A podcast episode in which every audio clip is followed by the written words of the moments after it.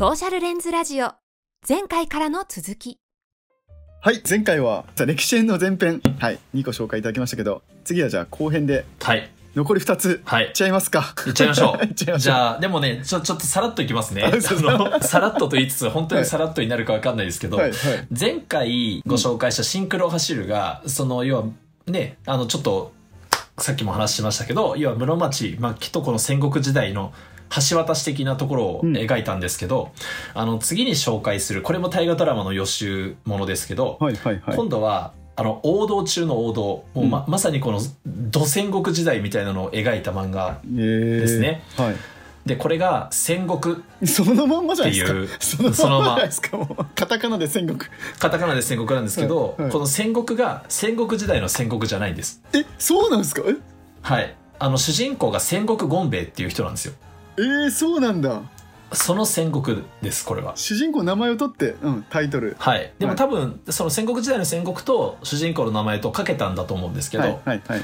あの戦国っていう作品ですね。はい。でこれはつい最近完結しました。でただ完結に至るまでが超長くて、うん一番最初の戦国が15巻でしょ、うん。でその次に戦国天正期で15巻。うん。でその次の戦国一等期っていうのでさらに15巻あって で最後の戦国権兵衛っていうので27巻あっシてリーズやんであと戦国外伝で桶狭間戦記っていうのがあってこれも全部で5ま巻あるかだやるまだらやるの？だから全部で何巻あるってことになるんだ。45巻だからまあかなりあるってことですね。ではあ。シリーズ累計1000万部を突破している超名作ですね。でこれがもう本当いわゆる分かりやすい戦国時代を描いてくれた、うんあの話でして、うんうん。でそのさっきもちらっと言ったんですけどあの戦国権兵衛っていう人が主人公。これいるんですか？実際に。実際にいます。あいるんですね。あの豊臣秀吉の子飼いの部下ですね。へー。あの子飼い中の子飼い。豊臣秀吉がもうすかなり最初期からの部下。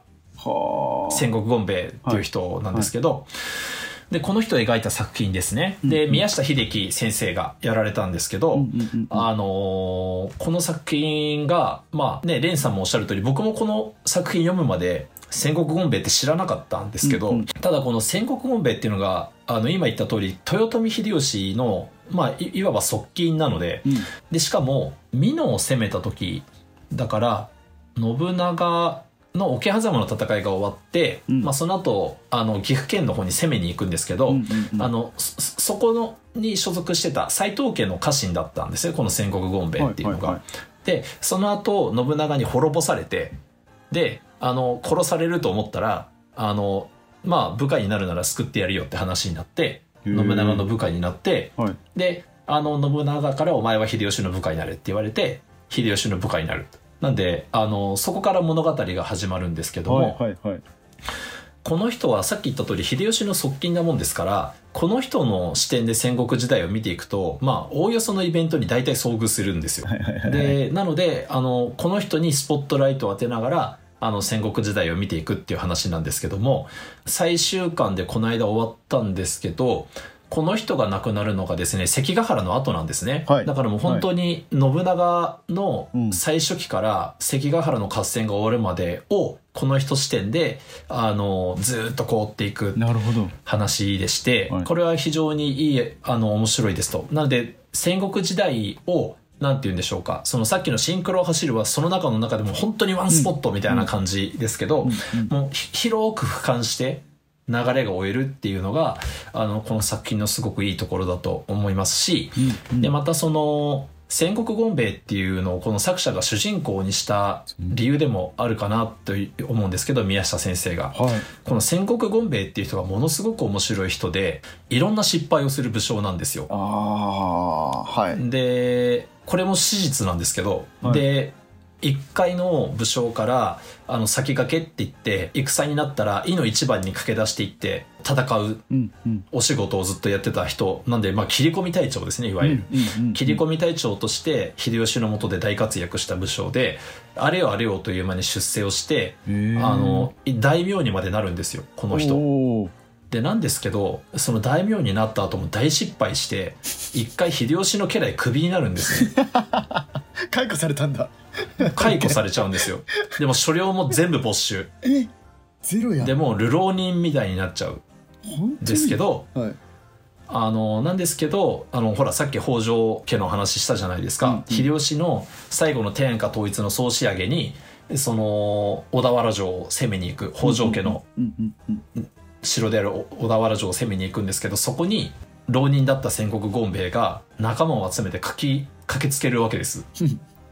で、まあ、とは言っても正式な家来じゃないから戦争に参加させてもらえないんですけどなんかいろんなコネで徳川家康に取り入って徳川家康の陣からあの戦争に参加させてもらうみたいな感じで。何？すげえな あの、いろんなつてをたどって、徳川家康のところから戦争に勝手に参加をして、で、そこで圧倒的な武勲を挙げて、秀吉にもう一回、じゃあやる？頑張る？みたいなことで、もう一回大名になるっていう、史上誰もやったことない、大名クビになってからもう一回大名になるみたいな謎なムーブをする人なんです、この人。えー、そんなこと昔あんだ。一回失敗したらなんかもうおしまいな感じあるいや、基じゃないですか。本殺されてるんですよ。ですよね。基本殺されるし。失敗イコール死ですよね。失敗イコール死だから、失敗イコール死。失敗イコール死で基本殺されるしで秀吉が結構その失敗してクビにした武将って結構いるんですけどはい。その後秀吉に泣きついてもう一回お使いさせてくださいよって言って秀吉のとこ行くんですけど打ち首にされてたりするんですよ。お前うざいっつってせめてもの温情で生かしてやったのに今更すがりついてくるとは何事だって言って、うわ。でそうやってすがりついていって殺されてる人を横目に見ながらその小田原合戦に参加してバシッと武功を挙げてかっこいい。その時に鈴なり武者っていう風に言われてるんですけど、はい。ちゃんと自分が武功を挙げてるし頑張ってるのを目立たせるために鎧中に鈴をつけて戦ってたという風に言われているこの人だから動くたびに、うん、動くたびにじゃらんじゃらんなるわけですバカじゃん鈴が。ぶっ飛んでんだ。いやぶっ飛んでるんですよ。でそこでもう圧倒的なでも力ある。力あるってこと力ある。力ある。見た目大丈夫か？見た目だけなんかなってるぞ。って言うけど超強い。みたいなもう動くたびにジャラジャラなるみたいな 感じの人なんですけど。あー面白い。それをやった人なんですあーロねマンあるな。マジかっこいいな。すっいげえ。なやそうなんですよであの織田信長の要は家来だったわけですよね。織田信長の家来の家来だったわけですけどでその織田信長のその作中でも結構出てくるんですけど織田信長の指示というか有名な逸話があって失敗をしたら、まあ、その当時の武士っていうのは切腹とかみたいな話になってるわけだけどそね。それは許さんと。あの失敗したんだったら命をかけて挽回しろっていうふうに織田信長は言うわけです。ー。あの失敗するのが怖いからって動かないっていうのはもう最悪みたいな、そうじゃなくて失敗してもいいからやって失敗したら命かけてあの武功で取り戻せっていうんだけどその織田信長の教えっていうのをまさに忠実に再現した男みたいな感じの描かれ方を信長イズムの体現者みたいな感あじですね。ー信長さんもかっけえな。そうなんですよ。それ今でも通ずるからね。そうなんです。切腹なんて許さんっていうわけですよ。まああのー失敗したからってね、はいはいはい。大事なのはその後のことだろうって。その時にもののふの本文っていうのが見えるんだみたいな。であのーその人の人生を追って戦国時代を描写する。であの当然徳川家康とかもたくさん出てきますと。うんうんうんうんあのーで家康の成長とかもですねすごいちゃんと描かれてて面白いんですね。あのー最初はすごい喧嘩っ早い人なんですよ。なんですけどさっき言ったほら三方ヶ原の合戦とか、はいはいはい。そういうもう本当に何度も何度も何度も何度も苦渋なめて であのその都度あの成長していくんですけど、はいはいはい。そういうプロセスとかもすごい細かく描いてて面白いですね。そっか。メインキャラじゃないってことね。あのイエスはサブキャラで登場するってことですか？えっとねまあメインが当然その織田信長とかのところがメインなので、準レギュラー準レギュラー 徳川家康は準レギュラーって感じですね。ですけど、あの、さっきの、あの、小田原合戦の話もそうですけど、実は徳川家康と結構縁が深い人なんです、戦国権兵衛っていうのが。あの、で、その縁とかもちょっと描きながら、物語が進んでいきますので、で、ここは割とその、さっきの家康の成長の話もそうですけど、その、一人一人の人間に割とフォーカスした戦国時代の話。はいはいはい。シンクロとかが割と制度とか人間関係とか構造とかに着目した漫画だとすればうん。これはもう分かりやすい人間の成長とかそっちの方にあのフォーカスを当てつつ進めている。ただその一方でですねこの作者がすごいところが、うん。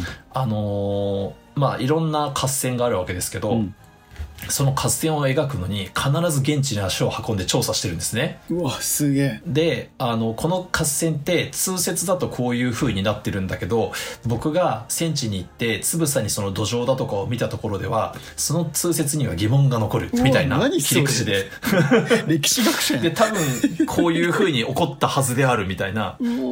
でそういうちゃんと説明とかを入れながら自分がその現地を見て回って専門家の人に話を聞いてあの考えたのは通説とちょっと違うんだけどこういう感じだったと思うみたいな風に合戦を展開する結構そういうストイックなところもあのある漫画でしてそのいろんな角度で楽しめると思いますね。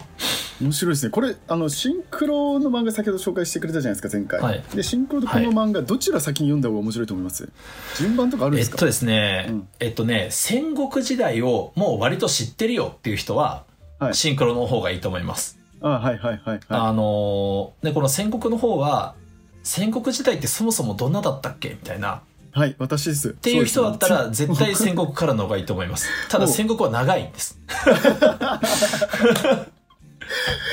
織田信長秀吉家康の関係性もちょっと危ういので、はい。あそういうのもあもうそれだったら絶対戦国からですよ。あ本当ですか？はいはいそれなら戦国から。あ、そうそう、思い出した。そうなんです。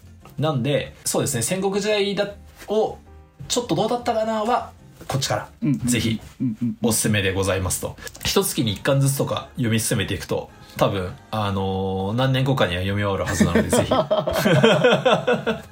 ちょっとずつちょっとずつ見ていただければと思いますね。はいでは、歴史編は次で最後かな。歴史編は4冊目4冊目。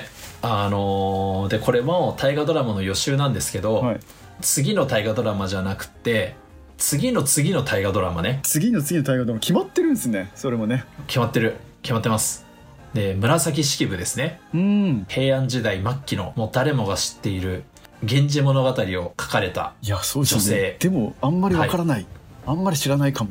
僕も実はあのそんなに詳しくないんですけど「源氏物語」って、うん。その「源氏物語」ではなくて「源氏物語」を書いた紫式部が主人公の、ですよね、えードラマですと。面白いのかなそれ。ね、だからどうなるのか僕も正直全然わかんないんですけど。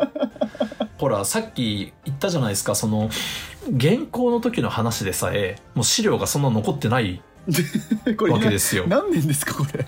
紫式部。でこれは紫式部はですね平安末期の人なんでだから1000年とかのあたりだから今からだいたいちょうど1000年ぐらい前の人かな。だから鎌倉幕府とかのよさらに100年前の人なんですよ。ですよね。うん、北条義時とかがいる100年ぐらい前の人がはいはい。紫式部なんですけど、まあその「源氏物語」っていうのはね、うん。もうい今の我々が知ってるレベルのうん。な中身は詳しくないんですよ名前は誰でも知っていベストセるみたいな。ラー中のベストセラー。ベストオブベストです。ベストセラー。1000年前の本っすよ。やばくないですか？1000年前の本って。これだけ何万冊も本が出てるのに。うんいまだに読み継がれているっていう。ですよね、うん、でこうすごいリニューアルがされてるんですよね。いろんな人がいろんなリニューアルをもう当然版権とか著作権もないもんで、うんうん あのいろんな人がいろんなリニューアルをしていろんな楽しみ方をしている、はいはいだからいまだにこのフェニックスみたいに事あるごとに灰から蘇って 日本文化に今なおこの浸透しているっていうすごい作品ですけど、はいはい。であのそのさっきも言った通り紫式部ってとはいえそれ大丈夫なの？みたいな 思うわけですけど大丈夫かな？ないか。まさにあのその紫式部にスポットライトを当てた漫画がこれですね。神作家紫式部のありえない日々っていう漫画なんですけど。神作家紫式部のありえない日々。面白いですねタイトル、これタイトル面白いですよね、うん。これまだね2巻までしか出てないんですけどこれ結構面白いですよと。あのー まあもちろんその歴史だとか大真面目に進めるところは進めるんですけど、はい。完全になんて言うんでしょうか。あの現代風な味付けがなされていてでしょうねそもそもこの「源氏物語」っていうのは同人誌だって言ってるんです。この漫画の中でね。同人誌扱いをしている。コミケに、僕また今年もコミケ行きますけど、はいはいそのコミケに素人が自分たちで出版、自費出版して出してるの同人誌っていうじゃないですか。で、源氏物語って同人誌じゃないですか。だから、あの、同人誌書いちゃったみたいなノリで紫式部が出てくるわけですよ。で、それが、なんかその宮中とか、もう天皇にまで読まれ始めて、あ、およよよよみたいな、マジかマジかみたいな感じ当時の紫式部を描くわけです。すごいですねタッチは軽そうですねなんか内容はタッチめちゃくちゃ軽いっすよ。あそうで、あの、オタクとして、オタクとして出てきますからね、紫式部。コメディですね。その、昔の文学とか文学大好きオタク少女みたいな感じで。急に親近感湧いてきますねこれ そそうなんですよ。もうさっきまでの戦国時代のノリとかとはちょっと違います 全然違いね。ますね。で、その紫式部が書いた源氏物語を大好きな、またそのオタク少女たちがいて、で、あの、このカップリングがなんだの、この解釈がなんだのっていう、はい。なんか、はい。はい。わゆるその、不女子と言われる方々のトークで盛り上がっておられたりだとか。う、その、まあ、そんな風な感じで、げ極めて現代風味な、ね。あの、味付けをした紫式部の生涯を描いた漫画なんですけど、はい。もちろんその一つ一つの行動だとかは史実に基づいてるんです。うん紫式部の出自だとか、うん。どういった経緯で宮中に、あの、要は天皇陛下とかの側近にお仕えしたとか、うんうんなんかそういうのは史実なんですけど、うんうん。当時の源氏物語っていうのが今風な感性で言うと、宮中にこういう風に受け入れられていたみたいなのを面白おかしく描いていくっていう。感じ。はで、その、源氏物語ってポンって最初にいきなり一冊できたんじゃなくって、あはい。偉い人たちから書いてって頼まれて、あの、ちょっとずつちょっとずつ書いていくんですよ。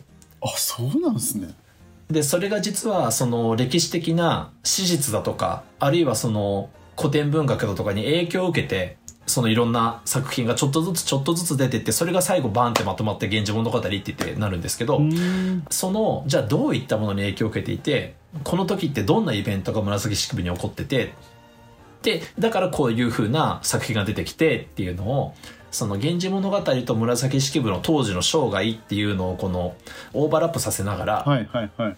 あの物語を進めていくんですけど、まあ、さっき言った通り極めて、まあ、ドタバタコメディっていうか軽快なタッチで描かれますので なんかこのへ平安時代の歴史を思うみたいななんかそういうものでは一切ないので「源氏物語」興味あるけどなんかそんなオンコルシーの無理みたいな人はぜひここからって感じですね。えあのー、紫式部の生涯は大河ドラマでやるのであのその前に予習しといて損はないと思いますね。なるほどなるほど。はいはい、もちろんそのさっきも言った通り紫式部って、まあ、そもそも紫式部って本名じゃないですしうん。あのいわばおお仕事名みたいな感じで本名すら分かってない。えー、そうな実際のところは。本名すら分からないあ昔の女性って本名分かんないんですよ。書かれないから歴史書に。君の名はだ。わかんないんだ。いやもう分かんない。名前は何？そうなんですね。そうまさにそれですよ。清少納言とかもそうです。あれも本名ではない。そっか。役職名というか仕事名。そうなんです。あー。そうなんです。だからそういう人たちを大河ドラマがどう描くのか楽しみだし本当ですね。まあ、とはいえ分かっていることもちゃんとあるので、はいはい。その分かっていることを整理しながらどのようにクリエイターたちが描くのかっていうのを楽しみながら見るっていうことになるんじゃないかなと思いますね。えー、楽しみ2024年でしたっけ？紫式部2024年ですね。2024年が紫式部、23が家康公と。イエスコあのーはい。大河ドラマから目が離せませんと目。が離せませんねもう そういう感じですね。そっか4冊目は紫式部はい。しかも、あの、同人作家としての紫式部です。もう小江さんのパイセンじゃないですかそしたらもう、はい、パイセン、もう僕のパイセンっすよ。てかちょっとあの、知らない人いると思うんですけど、コミケって女性のオタクが始めたもんですからね。えそうなんですか？なんか、キモい男のオタクたちが集まってるイベントだと勘違いされてる方いると思いますけど、女性なんだよ、もともと始まり。そうなんだだから、オタクっていうのは女性の方が先輩なんですよ。初めて知った1000年前からオタクっていうのは女性なんです。いやーで、そこに我々男性が乗っかってったっていうのがオタクカルチャーなんですよ。順番を間違えてはいけない。だからもう大、大パイセンです。そういう意味で。紫式部さんが紫式部大パイセン一ですよ。番最初同人誌書いた人かもしれないっていうのは面白いですねもういや本当そういうことなんですよ。いやわかんないですね歴史はもうすごいいやー知れば知るほど面白いですねそうですよ。僕も同人誌書いてますけどね、書いてますね千年先読まれてる可能性だってあるわけですよ。なんかいろんなことが計り間違えてみたいな可。能性がある 多分紫式部さんは驚いてると思いますよ。千年経ったら、だそう私の書いた同人誌がみたいな。いや、見すねて読まないでみたいな恥ずか。しいみたいな感じになってるから恥ずかしいみたいなあれ？しかもセンター試験に出てるみたいななんか真そう、センター試験に出てるみたいな。もう完全にあんな、あの、陰秘な世界を描いているのにみたいな。大丈夫なの千年先の日本人みたいな。そんな感じになってるかもしれないです、ね。脈々とその紫式部のこのはい DNA は受け継がれているんですねじゃあね我々に受け継がれていますよ。脈々と受け継がれていますね。面白いですねじゃあ歴史編がこの辺で終了なので、はいまた次回もはい違うテーマでお送りするのかなと思います、違う、じ民主主義。民主主義そして政治、うん政治。これもまたディープになりそうなのではい。じゃあまた次の回も皆さん楽しみにしていただけたら嬉しいなと思います。はい、はい。じゃあ小江さんありがとうございました。ありがとうございました。ソーシャルレンズラジオ。次回に続く